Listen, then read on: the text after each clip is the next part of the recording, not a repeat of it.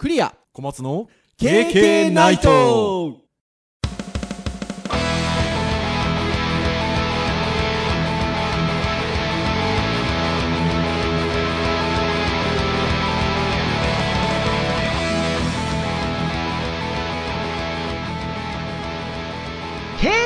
ナイト。はい、ということで、第112回、はい。いいにの 配信会でございます。えーお届けをいたしますのはクリアと、はい、小松です。どうぞよろしくお願いいたします。はいよろしくお願いします。はい、ということで、もうね、2週間ぐらい経ちますが、もう声バリバリですよ。ああ、そうですね。勢いがもう、き先週よりも全然いいですね。はい。という感じなんですが、逆に小松先生の方がなんかちょっとあれじゃないですか？なんかね、風邪なのかね、花粉症なのかわかんないですけどね、ちょっと調子悪いですね。ねえ、ちょっと鼻水がみたいなことですか？そうなんですよ。止まんないんですよね。あらあら。あらあらあらあらねえ。割とこの時期はね、周りの人も、あの、僕がちょっとの喉を痛めた時も周りの人から言われましたけど、花粉とかかもしれないですよってすごい言われましたそうなね。んですよね。うん。僕、ここ2年、2、3年ぐらい風邪ひいてなかったんですけどね、ちょっとね、はいはいは調子悪いですね。あらあらあらあらあらあら。じゃああんまりね、興奮しすぎない 配信にしないといけない。ですよ。ね。まあ大丈夫ですよ。私結構ね、あの、あれですよ、空元気で喋ってますよ。まあ、あの、ヘヘビースケジュールで、うん。ヘビースケジュールって言わないか、ハードスケジュールでそう。ですね、ハードですね。ハードがもう重すぎちゃってヘビースケジュールみたいなね。うん。私、あの、この今ね、収録は福岡でやっておりますけど、もうなんか福岡寝に帰ってるだけみたいなね。この、この2週間ぐらい。普通仕事とかでね、会社ずっと行ってて、家に帰帰って寝るだけとかっていう話は聞いたことありますけど、バンバン地方に飛んでて、家に帰って寝るだけって激しいですよね。福岡に、福岡になんか帰って寝るだけみたいなね、感じがありますが。はーい。ちょうどね、この、えっと、配信が行われる週ぐらいまでが終わると、普通の忙しい日に戻るかなっていううん。感じですよね。そうですよ。なんか聞いてると、1日1都道府県ぐらいのこう、なんか平均ペースな。なんかね、とんでもない、とんでもないことでですね、本当に。あの、先週なんかは私、あの、2回名古屋に行きましたよ、だから。1週間に。またすごいね。すごい感じですね。でもね、楽しいんですよ。うん、いろんなとこに伺って、いろんな方にお会いして。まあまあまあ。はい。まあまあ、あの、それ、それそのものはたった楽しいのは認めますよ、全然。ただね、工程がね、むちゃくちゃだからね。いやいや、体壊さないうちは全然いいですよ。そうですね。はい。でも逆にあの、体壊しながらそんなことしてたもんで、まあ、今なんかね、快適ですよ。快適っていうかなんかこう、体調が悪いのが治りましたので、まあ、あの時に比べればっていう感じですね。そう、あの時に比べればもう全然でございますよ。もう、おしぶらくは、まだあの、自宅に届いてる新しい MacBook, MacBook Air ちゃんを開けられてないっていうね。開封の儀ができない。開封の儀ができないっていうね、これだけがね、ちょっと、えー寂しゅうございますが、まあまあまあまあ。もうちょっとしたらお開けられるんじゃ。そうそうそうそう、お楽しみはね、これからでございますよ。で、お楽しみはこれからといえばですよ。私、あの、iPhone ユーザーなんですが、おはい。あの、2年契約の縛りにこう、従順に縛られながら、時を過ごしておりますので、この、あと一月ちょっとですか ?12 月来ますと、私2年縛りがちょうど開ける時期なんでございますよ。おということは、そうです。iPhone X ですね。買い替えるのか？っていうね。思えばこの KK ナイトもね、ポッドキャスト版が始まった2年前ぐらい、同じようなトークをね、何週間にわたってしてますよ。してますね。してます、してます。KK 始まってからもう何代目ですか？今度で3代目か4代目になっちゃうんじゃないですか？ほんとそうですよ。いよいよね、2年に一度がやってきたということで。はいはいはい。そう。というところでございますよ。なので、どうでしょうね。まあ最近あの、それこそ iPhone X が発売になったということで、まあ、その前に発売になった iPhone 8も含め、まあ、どんな感じかなみたいなところだったりとか、うん。あとは、最近スマホの話題がね、いろいろね、iPhone に限らず、ちらほらとうん。ありますので、まあ今日はガジェットの回ということもございますので、はいはいはい。まあ iPhone X、iPhone8 絡みのお話をしつつ、ちょっとスマホ絡みのお話をゆるーくしていこうかなと。はい。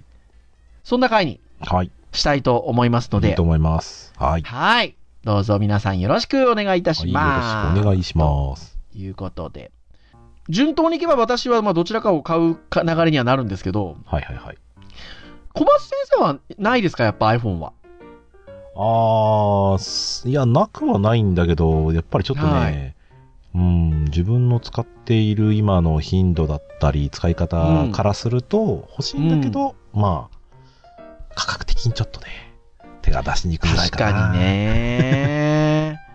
iPhone X で言うと、64ギガの SIM フリー版で、12万いくらとかですか？実売価格。まあ、ちょっとこの辺載ってる記事だとそんな感じですね。ねえ。まあ、いくつかね、ちょっと私どもニュースサイトを参照しながら、あの、お話をしてるんですけど、書いてありますね。実売価格12万1824円みたいなことで。まあまあ、実際ね。高いうん、まあ、2年縛りになったとしても、まあまあ、割り引かれてもなかなかはなかなかでしょうね。いやー、なかなかですよ。で、実際その、いわゆる、僕らのような感じでスマホ使おうと思ったら、うん。64ギガってわけにいかないですもんね。まあ、特にね、あのんー、クリア先生の場合は、音がたくさん入ってらっしゃるのとね。いや、もうそうだし、まあアプリもそれなりに入れてますし、そうなんですよね。で、ほら、今回積み作りなのが、その、容量が2つしかないじゃないですか。ああ。もう64ギガか256ギガじゃないですかう。ん。ねえ。これがね。だから256ギガなんか買った日には、まあね、周りの、あの、買った方とか言ってましたけど、なんか16万的な話でしょ？ね、16万って言ったらあれですよ。もう2 3 MacBook Pro が買えますよ。いや、それも、それもそうですし、まあ、はい。3世代、4世代前で言ったら2台買えますよ、2台。そうですね。2台買えますね。まあまあ、その時代とね、比べてもあれなんですが。いやー、でも、いや、いや、だって、その時代でいうところの先端だったわけじゃないですか。そうですね。そんなに値段感変わるかみたいなことはやっぱありますよ。まあ、他のメーカーでね、やっぱり出ている、まあそこそこのやつだとね、やっぱ4、5万で買えちゃったりもしますからね。いや、そうです。ね。4、5万で買えちゃったりしますね。まあまあ、特にまあい iPhone やが好きだったりね、iPhone 使った体験がやっぱりたまらんって人にとっては、まあ、それなしに値段出せるんでしょうけど、どうですか？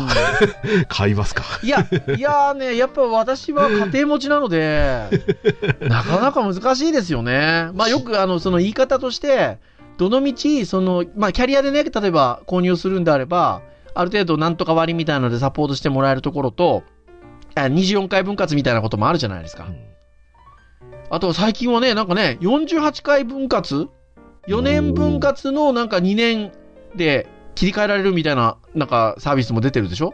うーん。なんか新しいものに変えるみたいなね。2年経ったらみたいまあな。なんかいろんなこと考えるなというふうに思いますけど。まあまあ、買う魅力がありますからね、そこはね。そう。で、ほら、ね、人に言わせればね、分割するんだからね、多少高くてもね、分割しちゃえば一月のその値段っていうのはそんなに変わらないから、点でしょうみたいなね。まあ、そりゃそうかなってちょっと一瞬納得しかけましたけど、うんいやいやいやいやいや、みたいな。まあまあ、割引はあるけど、結局通信料は払ってますからね。まあまあ。そうですよ。まあまあ、ローンを払ってるのに近くは、近いは近いですからね、そこはねうー。ん。で、あの、またね、ほら、一般の方だったらね、ほら、僕一般の方じゃないのでお、あの、お違う違う、一般の方だったら、あの、ほら、端末を下取りに出すじゃないですか。ああ、そうですね。はいはいはい多分、多。分ね。はいはいはい。あの、使うっていうことだけの観点で言えば、割とその辺の割引はキャリアさん用意してるじゃないですか。してますね、はい。で、さっき言った、その4年間払いで2年目、2年目のところで、もう新品に変えるみたいなうんのも、まあ、下取りに出す前提で、そのちょっと長い期間払うような、ちょっと見せかけでお金を安くするみたいな、多分、やり方だと思うんですけど、うん僕出さないですもん。まあまあまあね。普通じゃないですもん。まあまあね、おあのお子様にそのままスライドしたりする可能性もありますからね。うん、それもありますけど、奥さんも、あの、フューチャーフォンなので、あの、自宅で iPod 代わりにね、僕の、あの、お下がりを使ってますので、という意味ではっていうのはありますが、まあまあ、スライスライドな、こう、あれですよね。いずれ使うでしょっていうところで。そう。とはいえとはいえですよ。だから、まあね、うん、というところがありますよね。まあ、なかなかちょっとこう、ね、どこまでお金を使うかっていうところで、まあ、そ、そこは本当にもう価値観かなっていうところで。でも周りはやっぱり圧倒的に天買ってる人が多いですね。うん。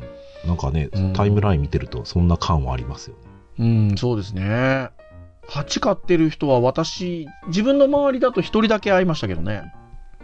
まあね、あの、ベゼルレスの感じは魅力は魅力ですよね。割と今、あの、どちらかというとスマホ界隈はそっちの方向に行ってるみたいですしね。ああ、そうですね。うんだいぶ皆さん薄くなってきてますね、どんどんどんどん。薄ねえ、ベゼルが薄くなってきておりますけれども。とはいえでもやっぱり他のメーカーさんのものを見ると、はい。なんていうんですか、ふあ、フッター部分っていうんですか？いやーまあ我々、我々用語的に通じますよ。ねえ、足元部分は少しやっぱベゼルが厚くて、はい。物理ボタンがあったりとか、うん。他社はしてますもんね。そうですね。うんやっぱだここまで割り切ってギリギリまで、上も切りかけ残してギリギリまでってやってるのはやっぱ iPhone X ぐらいですね。うーん、そうですね。あとね、比較したサイトがギズモードさんかな？えーうんで、あったんですけど、は違うか、エンガジェットか。エンガい。エンガジェットさん。さんですかね。比べたのが、あれですね、Google の Pixel 2 XL と、あとはいエッエッセンシャルフォンという、はい。比べてますが、えっと、アンドロイドの、を作った方でしたっけ？そうですがね。うん。アンアンディ・ルビンさんかな？はい。なので、まあ、かなりねかっこいいはかっこいいんですけど、で、ベゼルの薄さはね、割とエッセンシャルフォンの方が割とギリギリまで攻めてるんですけど、でもやっぱり全体的なところで言うと、やっぱ iPhone X の方が、まあ、綺麗に、上から下まで。綺麗にやってますね。うん。エッセンシャルフォンもそうですね。結構割と下まで来てますけどね。でもややっぱり下がちょこちょこっとだけ下が厚いですよね。うん、まあ、なかなか開発との折り合いなんじゃないかなと思うんですけどうね。ーん。ねスペースとの戦いですからね、この辺。確かにね。エッセンシャルフォンも上に切りかけがありますが、えっと iPhone X ほど広幅広くなく、うんカメラの分だけがポコッと出てる感じでしょうかね。うん。これトレンドなのかなやっぱこういう感じって。ギリギリまで使いたいってことなんでしょうね。まあまあ、今までのところで言うと、まあ、うんその方がまあ、まあ、新しさ感はありますよね。で、まあそうですね。サイズを抑えつつ大画面って言ったら、やっぱそう、だから多分今までの、うんあの、6S とかですね、やっぱり、うん。でかいはでかいんですよね、やっぱね。う。うんん、見て気持ちいいサイズとしては、おあの、気持ちいいサイズなんだけど、やっぱり手に余るのはきっと事実だと思うので、うん。だ手に余らないギリギリのところで大画面って言ったらばもうベゼルギリギリまで攻めるしかないですよね。いやー、そう。そうだし、あの、なんでしょうね。もう、ここまで来ると、まあ、どのスマホもそうですけど、えっと、ベゼルレスで来てるので、もう、画面を持ち歩いてる感じじゃないですか、要は。うん、そうですね。で、やっぱり、その感じはちょっと未来感ありますよね。うん。もうなんかね、そうもしれないその、うん、画面を持ち歩くっていうね、この感じがね。いや、いいと思います。お、ということは、ということは、今んとこね、僕ね、8かなと思ってんですよね。うん、まあ僕も大体そうかなという感じちょっとしてます、ね。別にあの、ベゼルだけじゃなくて、まあいろんな面があると思うので、まあはいきっ。とね、今まで慣れたこう、なんですかね、こう、そうなんです手手にこう、あの、とうとうほら、S シリーズがなくなりましたけど、僕ずっと S なんですよね。まあまあ、新しいものの中でもちょっとその、こなれた感で、こう、熟成した感じで新しいものがなんか良くてですね。それで言うと、ちょっとね、ガラス製に戻って、筐体はたデザインが変わってるっちゃ変わってるんですけど、うん、まあ、10が出たことによって、逆にまあ、これまでのやつの、なんかこう、熟成系という位置位置づけにやっぱり8がなってるので、なんかね、8の方が安心感があるんだよなうん。なんかね、天を触ったことがある人に言うともう全然違うって言いますからね。そうですね。それをね、聞くとね、っていうのはありますけど、なかなかどうしてでも8も僕実物何度か見たんですけど、なんか、いいんですよ、質感が。ガラスの乗せ方と言いますか。うーん。あ、一応裏ガラスなんですか、これ。えガラスなんですよ。背面がガラスになりまして、だからね、あれは、4S とかあの頃の時代ですか？はいはいはい。ガラスでしたよね、後ろがねそうで。すね。でもね、あの見せ方とちょっと違うんですよね。うーん。なんかね、一瞬なんか陶器かっていう感じあー。に見えるんですよ。なんかでもエッジの付き方はなんか昔のこう 3GS を思い出せるような感じの。なあ、いや、いや、ほんとそうです、そうです。で、あ、あの、アルミのところとね、ガラスのところのね、段差がないんですよね。自然に、自然にこう、なんていうんですか？スーッと切り替わってんですよ。で、ガラスを通してその下のアルミを見るような背面のなんか表現が、一見するとなんかね、陶器っぽく見えるんですよ。うーん。おしゃれてんですよね。まあでも10も8もあれですね、後ろに書いてある文字とかもなくなって、すっきりしてますね。そうなんですよ。これ頑張りましたよね。あの、ね7はすごい問題になったじゃないですか、あ。の。なんとか賞のこう承認がそうみたいな、ね、そうそうそうそうそう。電波法がみたいなのありましたからね。そう、あれは確かにダサい、ダサいっちゃダサいけど、まあね、だから、いろいろやりとりしたんでしょうね。でも私、昔の仕事仲間が、フリーランス仲間が買ってたんですよ、8。おーシルバー。だから、周りで一人買ってたっていうのはそのその方なんですけど、はいはいはい。私、この間お店に行ったら、シルバーの見本が置いてなくてですね、どこもね、ゴールドと、あの、この、スペースグレーは置いてあるんですけど、シルバーが置いてなくてですね。まあ、私のあの、第一本命はシルバーなので、なんかね、シルバーね、綺麗っぽい感じですよ。なんか YouTube とかで持ってる人の話あの話とかそう、なんか。ね、綺麗ですよね。綺麗らしいんですよ。で、まあ、私、あの、今、6S はゴールドなので、あの、娘の命により、その辺の経緯がわからない方は2年前ぐらいの KK ポッドキャスト聞いてください。はい。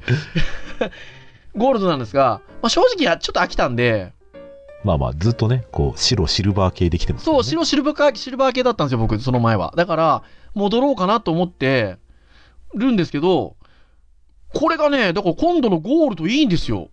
ああ、いいんですゴールね。ドも。うん。ゴールドもね、だからさっき言った通り、なんかね、ゴールドって感じじゃないんですよね、ちょっと。うーん。なんか、陶器のような、それこそもう何度もそういう表現してますけど、感じで、なんかね、ミルクティーみたいな、僕的な表現をするならば、ああ。ミルクティー的ななんかちょっとなんていうんですか、上品さというんですか？ななんて言うんでしょう。そう。ゴールドって感じじゃないんですよね。そうするとまたなんか意外と惹かれるな、みたいなね。とこがありますね。まあ僕ほら、まあこんなこと言ってますが、僕まだ天の実物を見てないんですよ。うん。もうほら、アップルの製品は大体実物見るとやられるじゃないですか。まあそうですね。ね。だからこんなこと言ってますけど、僕12月になったら iPhone X になりましたって言うかもしれないですし。いやー、僕の予想じゃならないな多分それだったら、それだったら iPhone に同じ額出すんだったら、僕は iPhone 買ってプラスなんか違うガジェットを一緒に買う気がしますよね。あそれはね、往々にしてありますね。でもね、僕地味に迷ってるのは、まあ8だとして、いわゆる無印かプラスにするかは迷ってますよ。そうか。はい前の時は結局いろいろあって結局、プラスになプラスじゃらなかったですかね。なくしたんですよ、そうそうそう。まあまあ、いろいろあってるかもう完全に値段ですけど。値段ですけど、あ、それもね、あの、2年前ぐらいのポッドキャスト聞いてください。はい。なんですが、これ怖いのがね、だから、10が出てるから、10がめちゃめちゃな値段じゃないですか。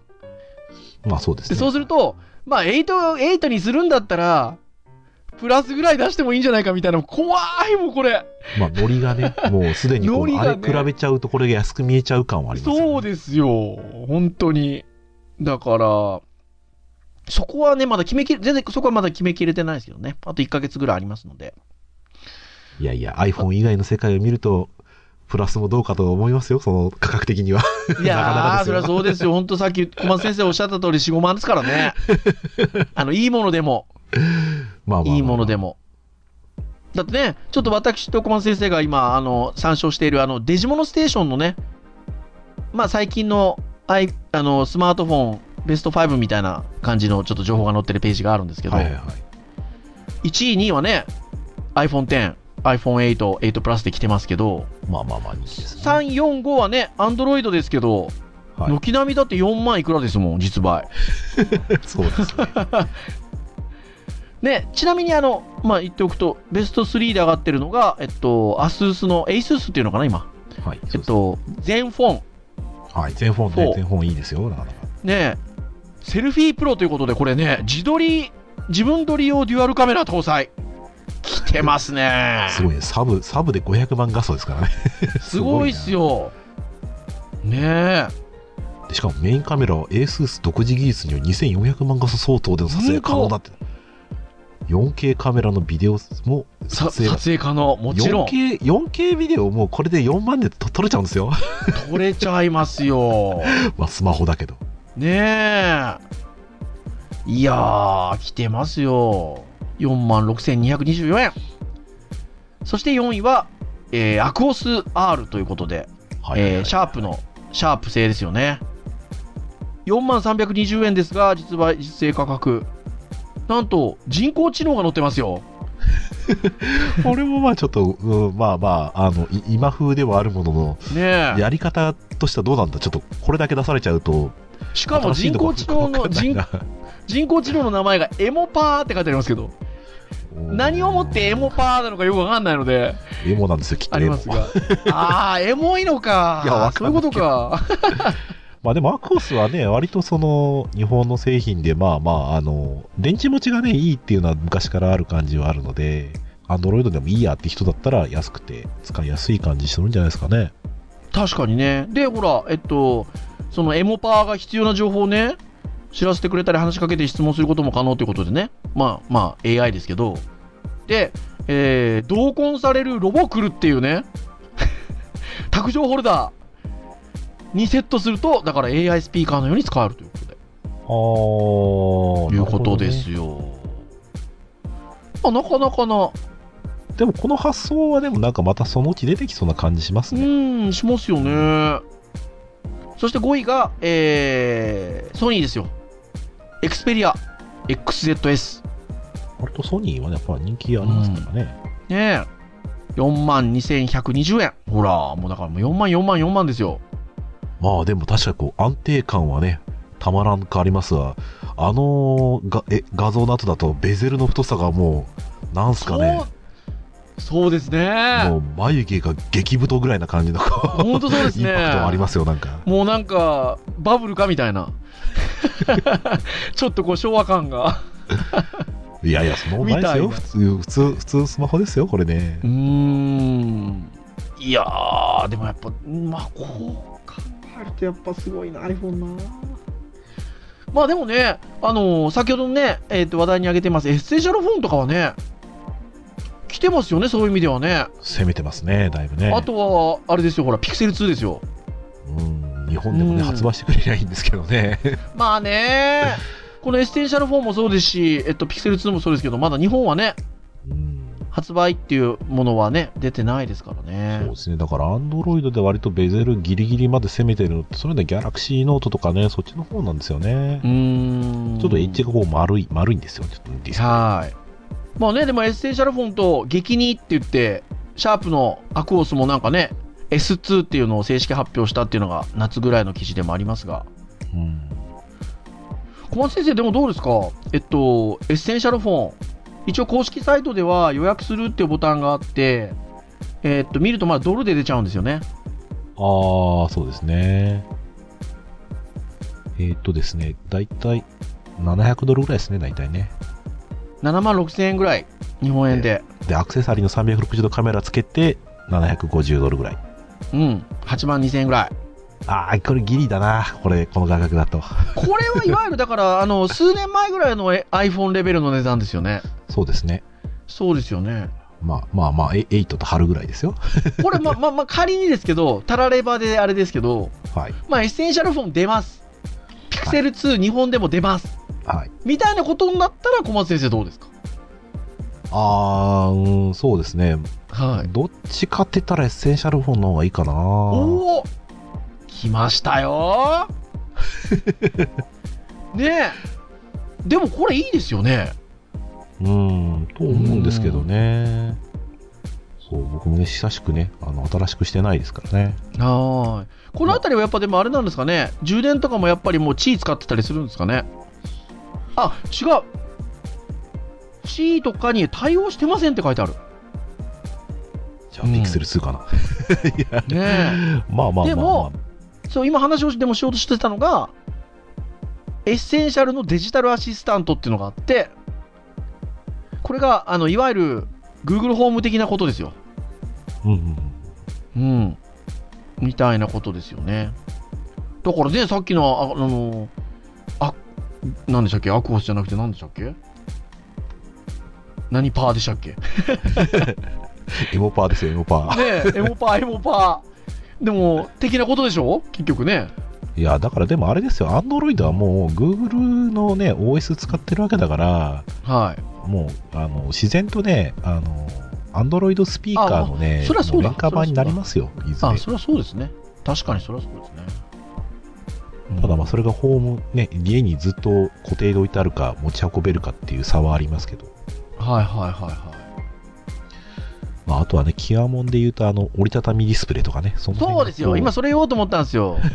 ほら、言うても、ベゼルレスだなんだかんだ言って、小松先生、ピクセル興味あるな、エッセンシャルもどうかなって言ってますけど、まあね、僕は言うても、まあかっこいいなとは思いつつ、とはいえ iPhone だよなってなっちゃいますけど、あの、ちょっと揺らぐとするならば、あの、2画面スマホですよ、折りたたみの。そうね、えあの、このあの編集会議でね、このエンガジェットのページを紹介したんですけど、うん折りたたみ2画面スマホ、 Axon M 発表。やばいっすよ、こ並れ。列起動、6.75インチ大画面としても使える変態端末。そう、変変態端末ですよ。そうそうそう、俺も僕もそれを言いたかった。超極変態端末ですよ、これ。これいいですね。まあなんかね、小松先生おっしゃってましたけど、うん以前もあったんでしょ、以前もありましたちょっとこのコンセプトっていうか。結構昔日本のねメーカーがね頑張ってね何回かトライしてるんですけどまあ売れなかったんですよね、あのー、でもやっぱりスペックが追いついてきたってことなんじゃないんですか、これは。えっとマシンスペックもあるし OS の方もそのデュアルでやっぱりそのアプリをマルチタスクでできるようになったっていうのはやっぱ最近の話なので、うん。まあ、そう考えるともう本当に2台あるのと同じぐらいそのね同じ画面で片っぽ使いつつ片っぽまた違うことをするってことができるので、いやー、そうですね。まあ、割とやっぱね使ってるとね両方使うことあるんですよね、2つこうまたいいや、あると思いますよ、よ。うん。で、やっぱこのに横持ちした時のね、あのー、ゲーム持ち感。なんていうんですか、ドンキーコング感っていうんですか、まあちょっとどっか 3D で見今の若い人たちにとっては 3DS 感っていうんですか、まあ DS っぽいですね、確かに。DS っぽいですよね。いやー、いいなーで、でも、えっと、一応記事のメインが、えっと、ZTE のやつですよね。そうですね。ねなんですけど、この手がいくつかあるということで、紹介されてるんですよね。まあ昔発売されたものからちょっとまだ近未来予定されているものが一応記事で書そうかれてですよねいますね。。だから2011年の京セラエコー、はい。これですよね。これがまあだから割と日本が最初チャレンジしてたっていう感じでしょうか。もうちょっと、あ、でもそれぐらいなのかな。ソニーの方でも作ってたし、あと、うん NEC もメディアス W っていうのを作って2013年作ってたりするので。割といくつか作ってるんですよね。ねえ。でですよ。僕が、あの、ちょっと燃えたっていうのが、じ2018年ですか、これ。出るかもしれないと言われている、はい。ギャラクシーノートなんですけど、折りたたみ、継ぎ目がないですよ、継ぎ目がない2つ折りですよ。これやべえ。まあ前からね、研究中だった話は聞いてますけどね。これはちょっとね、やばいっすね。いやーでも折り曲げる箇所でね、継ぎ目ないって割と無茶なことしますよね、俺ね。ああ、まあね。これでもだから結局ひ、なんて折りたたんでるって感覚で言うと、まあ2画面的っちゃ2画面的なんですけど、まあね、より広い画面をコンパクトに持ち運ぶっていうような感覚ですよね。うん、まあそうですね。ま開いちゃえば、普段のスマホよりもより広い一つの画面で使えるってことですもんね。まあまあそうですね。うん。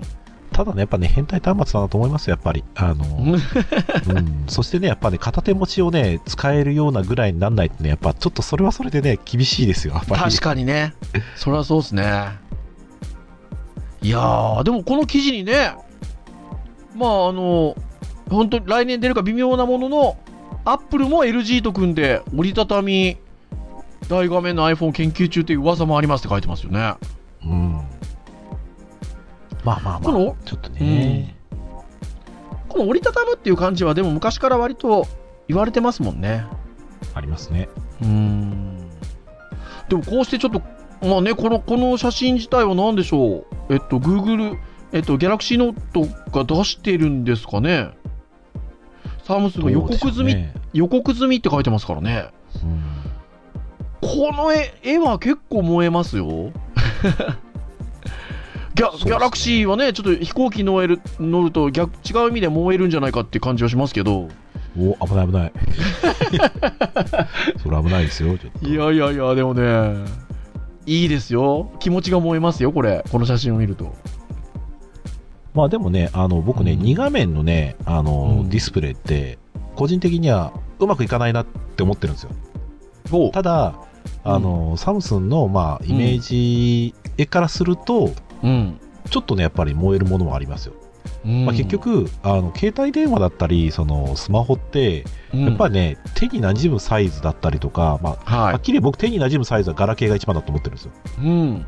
だけど、ガラあのスマートフォンは、えー小型のディスプレイとして、モーフィンはいグコンピューターとしては、もう大体 iPhone だったら、僕はもう iPhone5 とか、まあ、6ぐらいがうん。